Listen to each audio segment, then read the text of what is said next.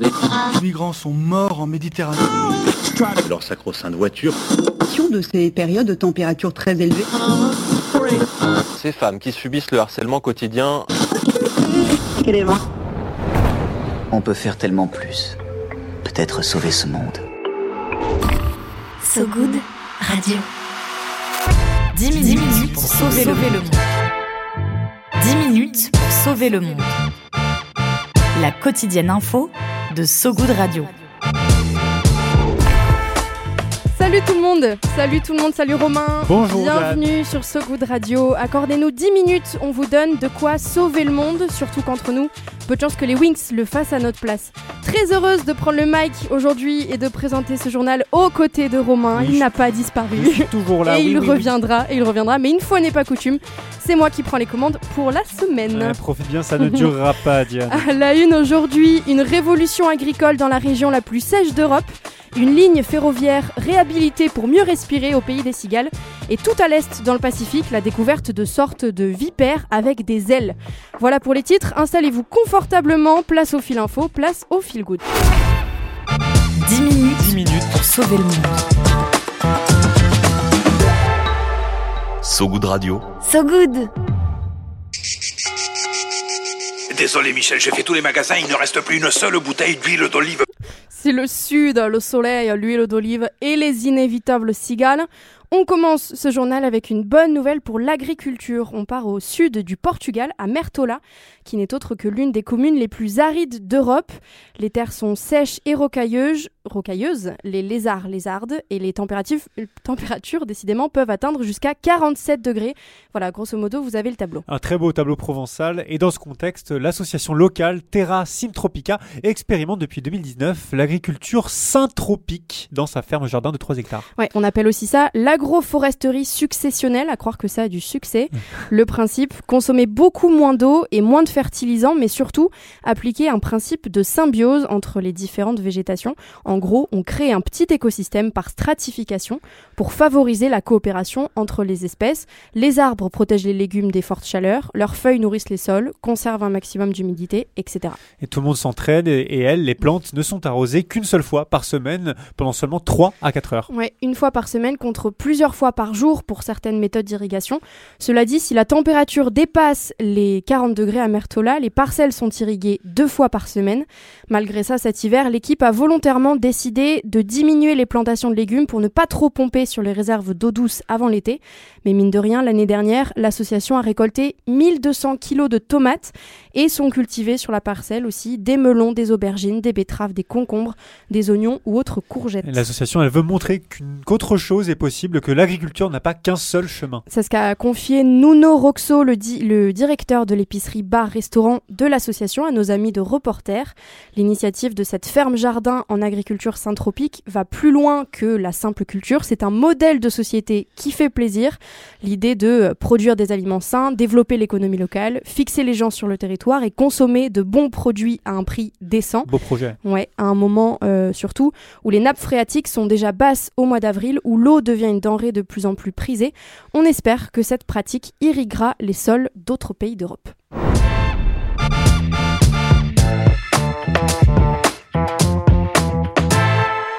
On reste dans le sud, au son des cigales et des grillons. En France, cette fois-ci dans le Gard, la coopérative agricole Artéris, située à Beaucaire, a rouvert une ligne de chemin de fer qui était fermée depuis 8 ans pour remplacer l'équivalent d'un convoi de, de 50 camions de marchandises par un seul convoi de train. Euh, 25 000 tonnes de blé dur qui étaient jusqu'alors acheminées chaque année en camion depuis Beaucaire jusqu'à Marseille et qui basculent désormais sur du train. Ouais, euh, vers, euh, vers l'usine Panzani à Marseille, en l'occurrence, à une centaine de kilomètres de Beaucaire.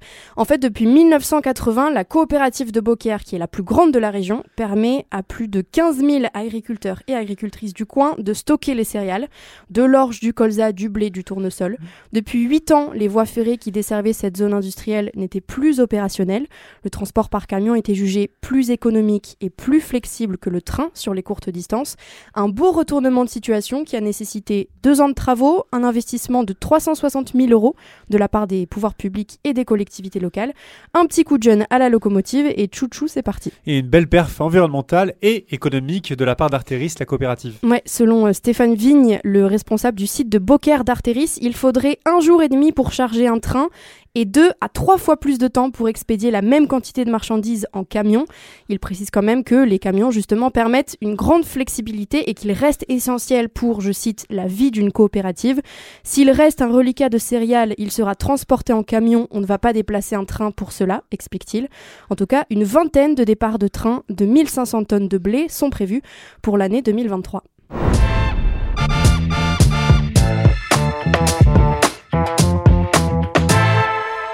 Romain, tu t'y connais en oiseaux venimeux, toi? Mais écoute, euh, les seuls que je connais, c'est ceux d'Hitchcock, et encore, ils n'ont pas vraiment de venin, même si c'est des petits salauds. Et bah, la semaine dernière, des chercheurs danois de l'université de Copenhague ont découvert deux nouveaux volatiles veni- venimeux dans la jungle de Nouvelle-Guinée, cette île du Pacifique.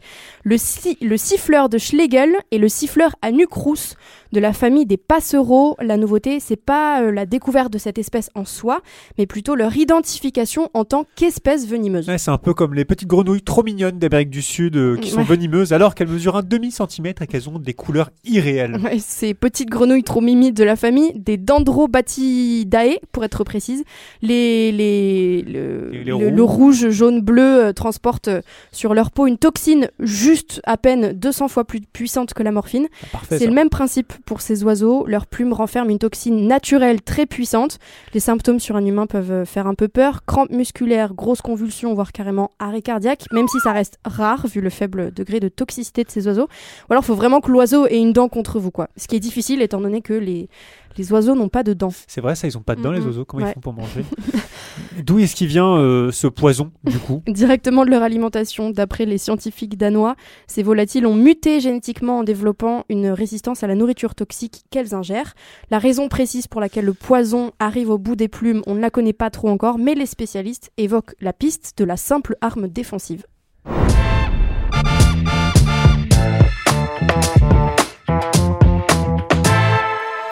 Voilà pour l'actu du jour, mais restez avec nous, ce n'est pas fini. Romain Salas à ma gauche, qui a pris ma place ju- jusqu'ici, n'a pas euh, encore dit son dernier mot pour tenter de sauver le monde. Euh, c'est drôle euh, d'échanger les rôles. Ouais, ça dure pas très longtemps, c'est qu'une semaine, profites-en, Marus. hein. L'appel du good. Allô? L'appel du good. Allô, j'écoute Apparemment, à So Good Radio, on donne euh, la parole à des personnes qui essaient de changer le monde sans cap ni super pouvoir. Des gens qui nous parlent d'une asso de leur quartier, d'une initia- d'une initiative, d'un projet, d'un collectif qui essaie de faire la diff. Et aujourd'hui, on parle de quoi, cher ami? Aujourd'hui, c'est Karine qui nous parle de l'association bretonne Les Fourmis Solitaires avec un très jeu de mots entre soli et la terre. Bonjour So Good Radio, je m'appelle Karine Jouas, je suis la présidente de l'association Les Fourmis Solitaires qui mène des actions autour de la protection de l'environnement en milieu rural. Donc nous avons commencé par euh, des ateliers autour du faire soi-même et l'idée c'est de, de propager un petit peu la bonne parole en faisant prendre conscience aux gens qu'on peut consommer autrement. Depuis mai 2021, nous avons aussi euh, ouvert une recyclerie gratuite qui permet de revaloriser les objets euh, plutôt que de les jeter alors qu'ils sont encore en bon état. Le magasin est ouvert à tous et derrière on ne revend pas, il y a aucun, euh, on gagne pas d'argent avec ça. Et euh, ça marche plutôt bien parce qu'en 115 jours d'ouverture, on a revalorisé 16 tonnes 6 d'objets dans 80 mètres carrés et sans prendre des grosses choses comme du mobilier par exemple. Donc on est sur une bonne dynamique aujourd'hui. On est en train de chercher des locaux plus grands pour l'association qui nous permettrait de euh, d'ouvrir un tiers lieu autour euh, du développement durable. Si vous passez par Plouane dans les Côtes d'Armor, n'hésitez pas à venir nous faire un petit coucou. On est ouvert deux fois par semaine, le mercredi et le samedi. Merci, à bientôt. Merci Karine pour euh, tes mots. J'ai failli ne même pas reprendre le micro tellement je suis pas habitué à le faire.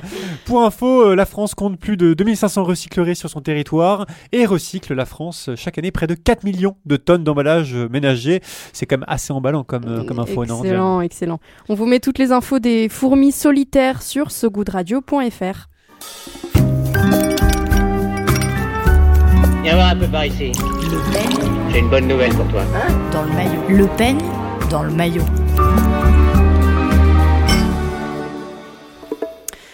Moi non plus. Moi aussi, j'ai failli ne pas lire euh, tellement j'ai pas l'habitude. On continue ce journal et parce qu'on rêve aussi de Romain Salas au bord de la piscine, Oh. le stress lui glissant sur la peau, la coiffure impeccable.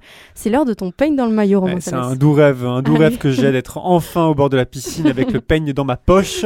Cette semaine, c'est moi qui passe euh, la culture au peigne fin. Vous êtes nombreux, oui nombreux, à nous avoir confessé que les recos de Diane, bah en vrai, c'était pas ouf. Genre le tas de bois, c'est dans le jardin pour créer de la biodiversité. Ah, ou le sport, tu sais, le sport ou pas pour rester en bonne santé. Waouh, mais quelle idée Chers auditeurs, auditrices, vous avez été entendus cette semaine. Je prends la main que vous puissiez enfin crâner en sortant de la piscine. Aujourd'hui, je vous parle d'un livre que j'ai lu de A à Z. Ça s'appelle Ralentir ou Périr. C'est de Timothée Paric. Ralentir ou Périr, Ralentir ou Périr, ça annonce la couleur, il faut le dire. Si vous ne connaissez pas le bonhomme, vous allez vous en souvenir, croyez-moi, car Timothée Paric, c'est une sorte de moine soldat de la décroissance. Il est chercheur en économie écologique. C'est une branche de l'économie qui réencastre les ressources naturelles dans le fonctionnement des activités humaines. En gros, c'est de quoi évi- éviter, par exemple, que le PIB augmente lorsqu'un bouchon apparaît sur la A4 ou lorsqu'un méga-feu, par exemple, ravage l'Australie. Une économie écologique donc qui mène naturellement à la décroissance, la décroissance qui n'a rien à voir avec la récession, les Amish et les ayatollahs. La décroissance, c'est, Diane, le rétrécissement de l'économie, le ralentissement de nos activités, de quoi éviter d'exploser le plancher dit écologique et social de la planète. Car vous le savez sûrement, je ne vais pas épiloguer dessus, le climat est en surchauffe, les phénomènes extrêmes se multiplient, la biodiversité s'effondre, nos énergies fossiles se tarissent, bref, c'est la Hesse, mais Timothée Paric, il nous montre un chemin vers la transition, pas celui de la croissance, du coup, remède miracle d'une société capitaliste, plutôt celui d'une baisse de la production et de la consommation, une décroissance soutenable, planifiée, juste, démocratique, celle qui fait le choix de polluer moins plutôt que de produire plus. Ce que propose concrètement Timothée Paric, et je m'en arrêterai là, c'est de financer par exemple les services publics, euh, de réduire le temps de travail, de réduire aussi la financiarisation de l'économie, l'investissement dans les énergies fossiles, ou encore de nationaliser les grandes entreprises. Des idées assez novatrices en fait, pas du tout anarchistes, mais réalistes, qu'on devra envisager tôt ou tard, vu le mur vers lequel on se précipite. Mhm. Mer- Merci Romain. Euh, J'allais dire c'était pas mal et puis vu euh, ce que tu m'as dit au début de la chronique, bon bah je vais juste dire ok bof. Mais, Mais- merci mais- quand même.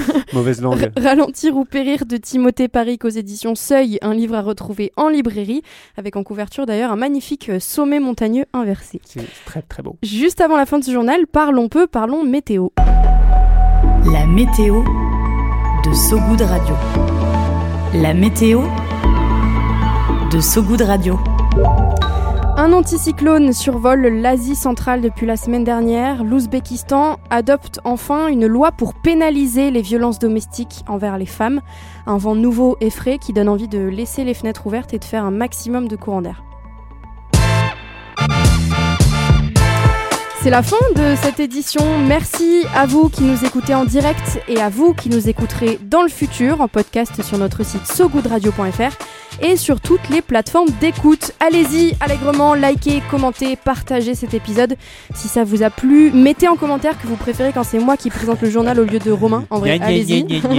Et puis on se quitte comme toujours sur de la musique avec Stanislas de Eric Virgal, un son euh, d'influence salsa de 1971 venu des Antilles pour mettre du soleil dans votre journée. À très vite sur ce goût de radio. Salut Romain. Au revoir. Salut tout le monde. Ay, ay, ay, ay, ay, oy, oy, oy, oy, oy. Mete, mete ban mwen Tout sa mwen di ou pa de kouwen Tout sa mwen ve ou pa de tan Stanislas, si salopla Roi du beau, roi du bobo Stanislas, si salopla Alexandre, ma pete kaila Stanislas, si salopla Koute, koute, koute, koute, sa ki